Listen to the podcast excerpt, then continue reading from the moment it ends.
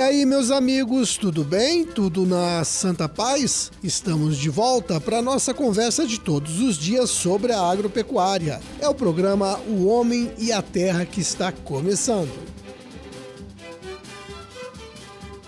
Este programa é um serviço de comunicação do IDR Paraná, o Instituto de Desenvolvimento Rural do Paraná e a Par Emater. Aqui na apresentação eu, Roberto Monteiro, na sonoplastia Lucas Thomas.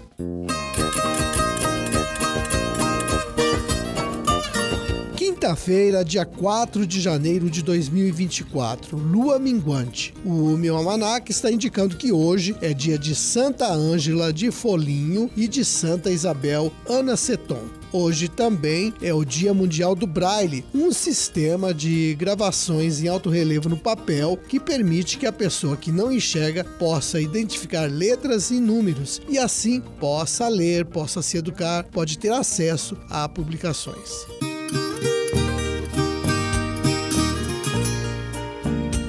Mês de janeiro é marcado mundialmente pela campanha anual de conscientização sobre os cuidados, prevenção e tratamento da hanseníase.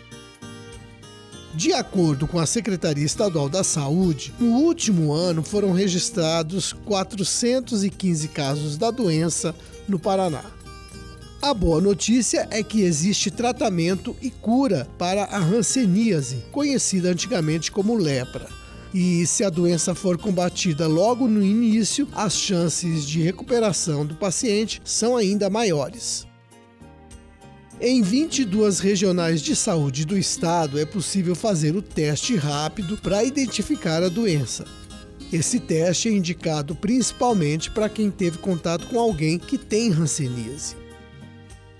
Os sintomas mais comuns da doença são o aparecimento de manchas com perda de sensibilidade para calor, dor ou toque, formigamentos, agulhadas, cãibras ou dormência nas pernas e nos braços, diminuição da força muscular, dificuldade para pegar ou segurar objetos, feridas difíceis de curar, principalmente nos pés e nas mãos, também áreas de pele muito ressecadas que não suam e que perdem os pelos, especialmente nas sobrancelhas, caroços pelo corpo, coceira ou irritação nos olhos. Bom, aparecendo esses sinais, procure ajuda no posto de saúde do seu município.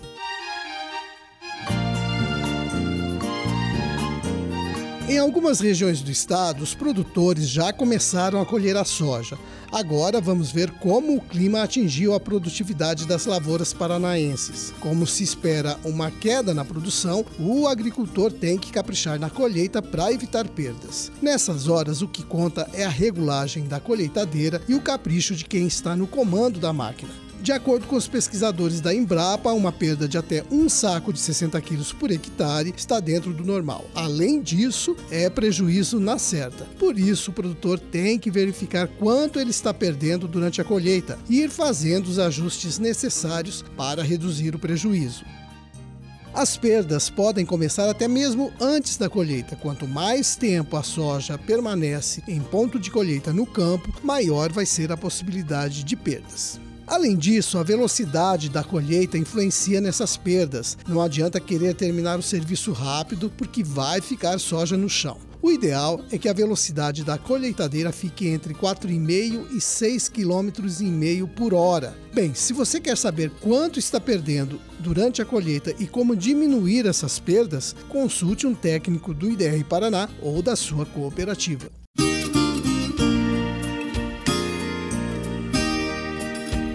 Município de Planalto, os criadores de gado de leite estão fazendo silagem de milho para garantir alimento para o gado nos meses de escassez de pasto. Os extensionistas chamam a atenção do pessoal para que capriche no tamanho das partículas da silagem, no processamento de grãos e na compactação do solo. Eu conversei a respeito de silagem com o Samuel Bessegato, que é veterinário do IDR Paraná de Planalto. Ele me contou o seguinte, que foi feita uma análise recentemente de silagens de produtores da região, e um dos maiores problemas é a falta de compactação do silo. Segundo Samuel, a densidade do silo tem que ser no mínimo, superior a 700 quilos de massa verde por metro quadrado. E nessa análise feita na região, a maioria dos silos tinha uns 400 quilos de silagem por metro quadrado. E qual é o problema dessa falta de compactação? Bom, o Samuel me explicou que um silo mal compactado é o lugar perfeito para o desenvolvimento de fungos que produzem micotoxinas, substâncias que prejudicam o gado.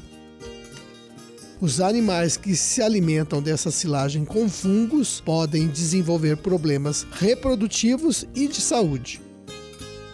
Essas micotoxinas diminuem a resistência dos animais contra as doenças. Frequentemente, o rebanho desenvolve problemas de casco e mastite. Uma boa razão para caprichar no trabalho de ensilagem, não é mesmo? Bom, o ideal é que a silagem seja feita num dia seco e num só dia. Quer dizer, o produtor começa e termina de ensilar no mesmo dia. O Samuel deixa algumas recomendações. O bom mesmo é que o próprio produtor maneje o trator. Assim ele vai ter certeza de que o silo foi bem compactado.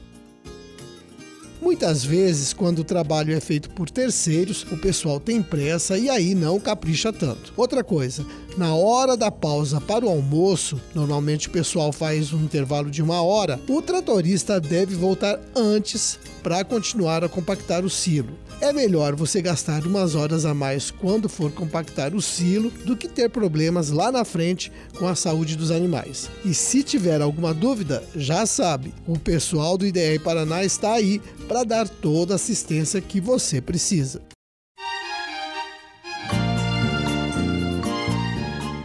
E agora vamos ver como é que ficaram os preços médios dos principais produtos agropecuários no estado. Preços levantados pelo Departamento de Economia Rural, o DERAL, da Secretaria Estadual da Agricultura e Abastecimento, nesta última terça-feira, dia 2. Arroz agulhinha em casca tipo 1, 175 reais a saca de 60 quilos. Café beneficiado, bebida dura tipo 6, R$ 884,99 a saca de 60 quilos. Erva mate, folha posto na indústria, preço da arroba, R$ 23,00. Feijão carioca, saca de 60 quilos, R$ 274,34. E o feijão preto, R$ 300,94 a saca. Mandioca, padrão de amido 580 gramas, 609 reais a tonelada. Milho tipo 1, R$ 52,04 a saca de 60 quilos. Soja, R$ 123,74 a saca. Trigo para pão com pH 78, R$ 67,17. Boi em pé, preço médio da arroba R$ 237,37 e a vaca em pé R$ 208,56. Suíno em pé para produtor não integrado R$ 6,77 o quilo. Então esses foram os preços levantados pelo Deral na última terça-feira.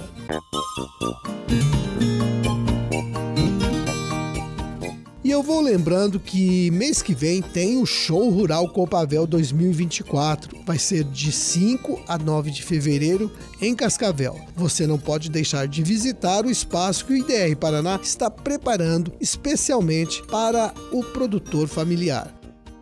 Uma equipe de técnicos está trabalhando há alguns meses para levar muita informação para quem visitar o show rural. Então procure se informar no IDR Paraná do seu município se vai ter excursão e faça a sua inscrição. Não perca essa oportunidade.